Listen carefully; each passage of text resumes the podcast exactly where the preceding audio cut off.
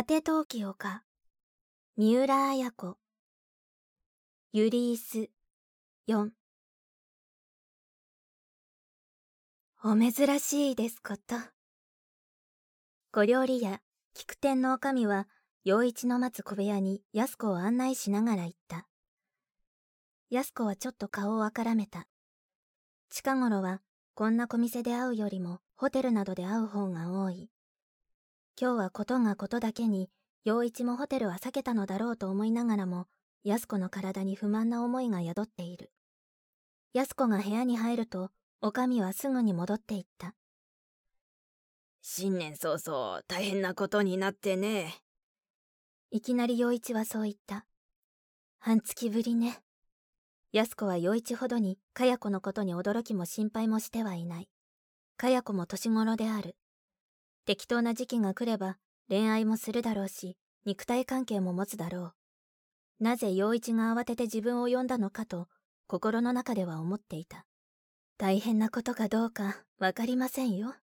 あるいはとってもおめでたいことかもしれないじゃないの。黒いベルベットのコートを畳んで片隅に置きながら安子はにっこりと笑った。笑い事じゃないよ。手酌で先に始めていた陽一は調子を安子に差し出しながら言った。安子は両手で形よく杯を持って、お印だけよ。お母さんに知れると怖いから。と、尺を受け、続いて陽一に安子が尺をする。おめでとうございます。まあ、おめでとうと言っておこうか。二人は明るい伝統の下で杯をあげた。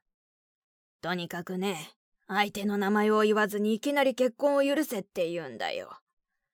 陽一は事の次第を語って聞かせた。あの子らしいわね。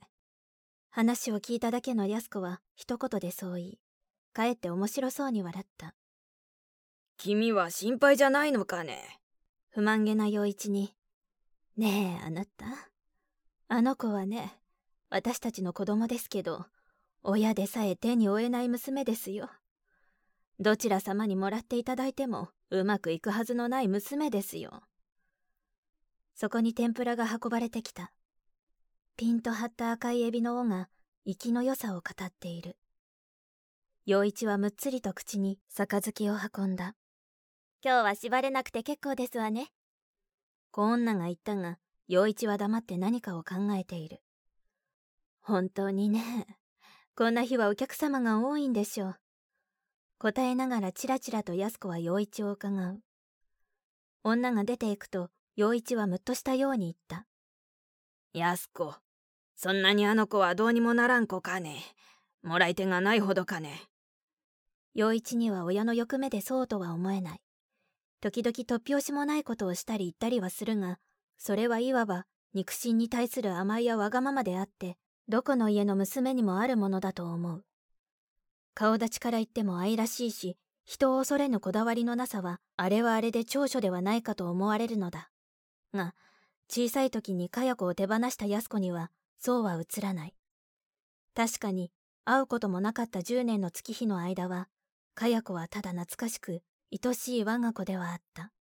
しかし会ってみると、我が子でありながら違和感があった。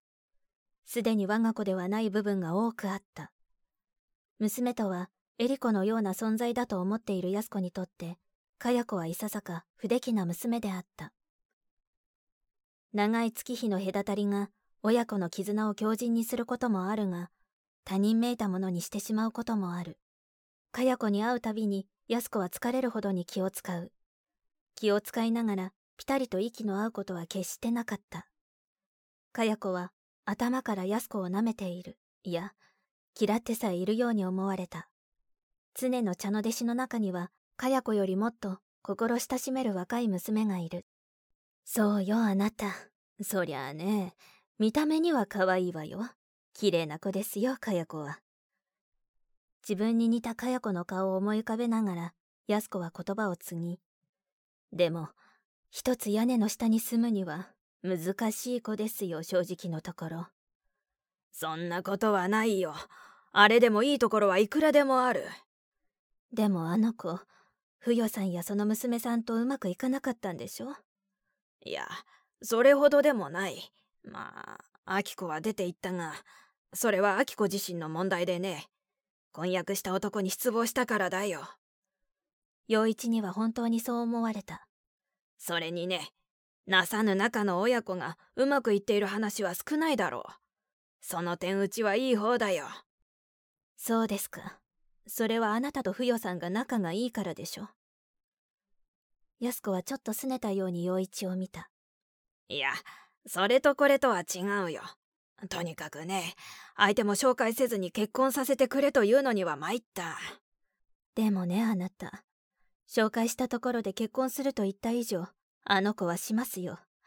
あなたが気に入らなくてもする子ですよ。つまり、紹介されようがされまいが、あの子が結婚すると決めた以上、許すより仕方がないでしょう。しかし名前も知らないでか。許すと言ったら、すぐに紹介してくれるわよ。あの子はそんなことを言って、あなたを困らせているだけですよ。許すとおっしゃったらいいのよ。君は冷静な女だね、意外と。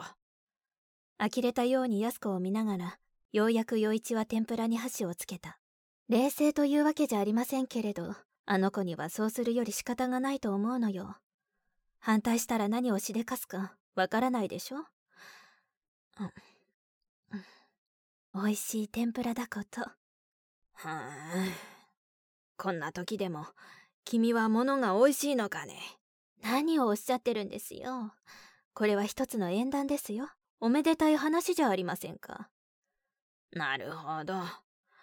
わしはね、どこの馬の骨かわからんその男を考えただけでも、殴りつけたい気になっているんだよ。やはり、男親ですね、あなたも。安子は身を乗り出して、ねえ、あなた。私の知ってる方でね、娘さんに縁談が持ち込まれるたびに、焼け酒を飲む方がいらっしゃるのよ。そしてね、縁談を持っていった人とは、しばらくの間口も聞かないんですって。男をやって。皆さんそうらしいわよ。わしはそうじゃないよ。ちゃんとした縁談なら受けて立つよ。かやちゃんが見つけてきたんなら、一番の縁談じゃありませんか。とにかく、うんと言うより仕方がないと思いますわ。もしかしたら、あの子は反対されるのを楽しむつもりかもしれませんね。あなたが承知したらやめるかもしれませんよ。まさか。いいえ、そうですよ。天の弱でしょ、あの子は。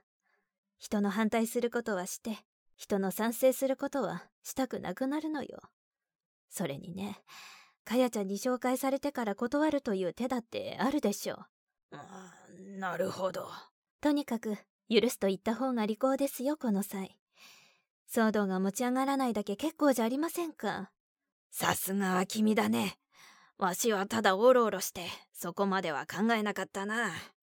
ふよさんはどうおっしゃったの？いや、あれにはまだ黙っている。なんせ、アキコが行方不明なんで、結婚の相談なんてしづらくてね。安子は微笑して、そう、じゃあ、私にだけ相談してくださったのね。嬉しいわ。ね、今夜、少しはゆっくりしてもよろしいんでしょ？と、甘える語調になった。うん、まあな。陽一は手を伸ばして安子の手を取った。小説、果て陶器丘、集英社文庫、朗読、七瀬真由。